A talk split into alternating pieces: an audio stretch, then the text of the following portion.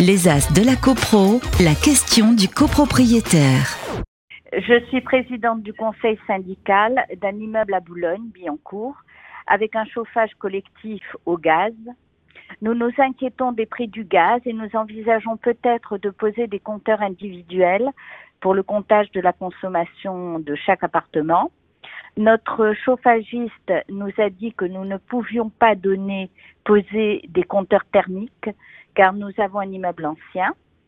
Apparemment, nous ne pouvons poser que des répartiteurs sur chaque radiateur, mais nous avons peur que cela coûte cher à l'installation et à l'entretien. Et nous ne sommes pas sûrs non plus de leur fiabilité, au vu des enquêtes réalisées par les associations de consommateurs. Je voulais savoir ce qu'en pensent les experts sur votre plateau.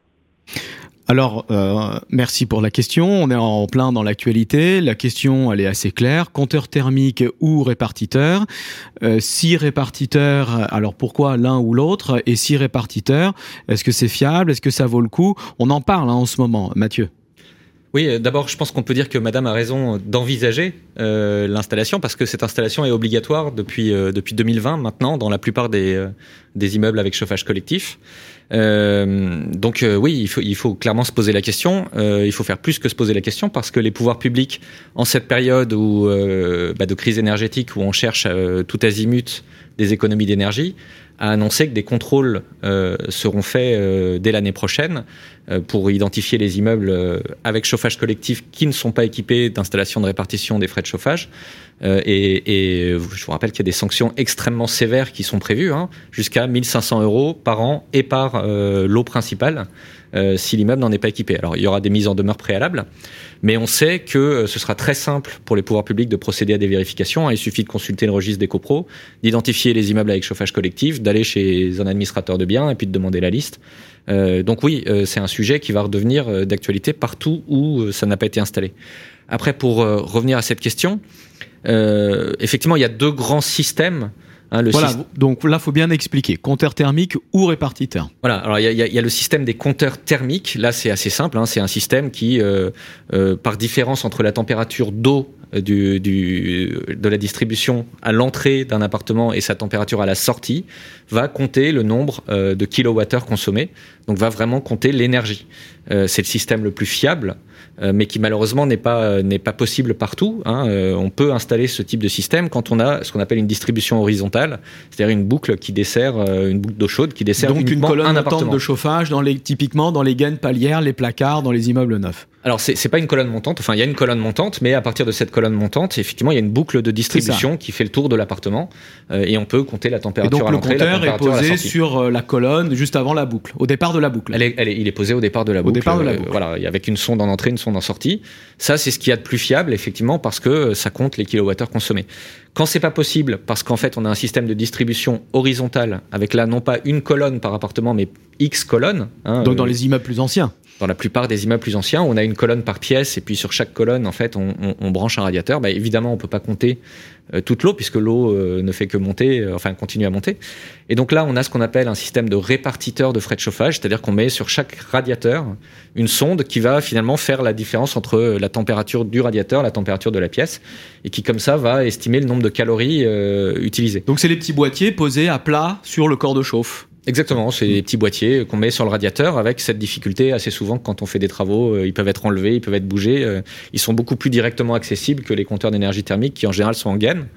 Euh, voilà. Alors donc les répartiteurs de frais de chauffage, c'est une solution par défaut, si je puis dire, euh, dont la fiabilité est effectivement souvent remise en question, mais qui quand même euh, quand même permet permet d'identifier euh, quelle est la consommation d'énergie.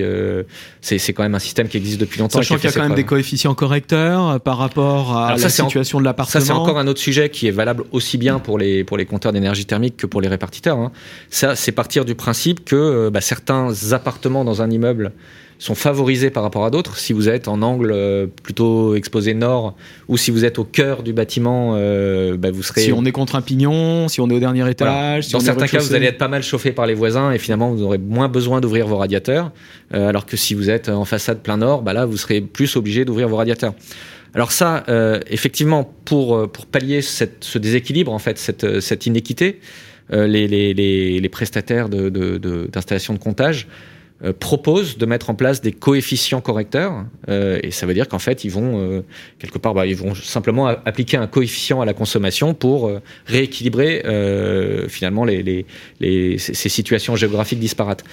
Mais il y a un autre système hein, qui est prévu dans la loi, qui permet là aussi de rééquilibrer. C'est-à-dire que même si vous fermez complètement tous vos radiateurs, vous allez quand même contribuer aux dépenses d'énergie, puisque la réglementation prévoit que seuls 70% des dépenses d'énergie globales sont répartis selon les compteurs ou les répartiteurs. 30% restent répartis selon la, clé de répartition prévue au règlement de copropriété, notamment pour éviter euh, ces inégalités on sait que dans certains appartements, on peut carrément, quasiment fermer complètement les radiateurs, on est, chauffé par les voisins. C'est pas sur 100%, c'est sur 70%. Alors pour répondre en complément à notre euh, président du conseil syndical, l'individualisation des frais de chauffage se vote à la majorité de l'article 25, donc la majorité des copropriétaires, c'est le 25 petit L.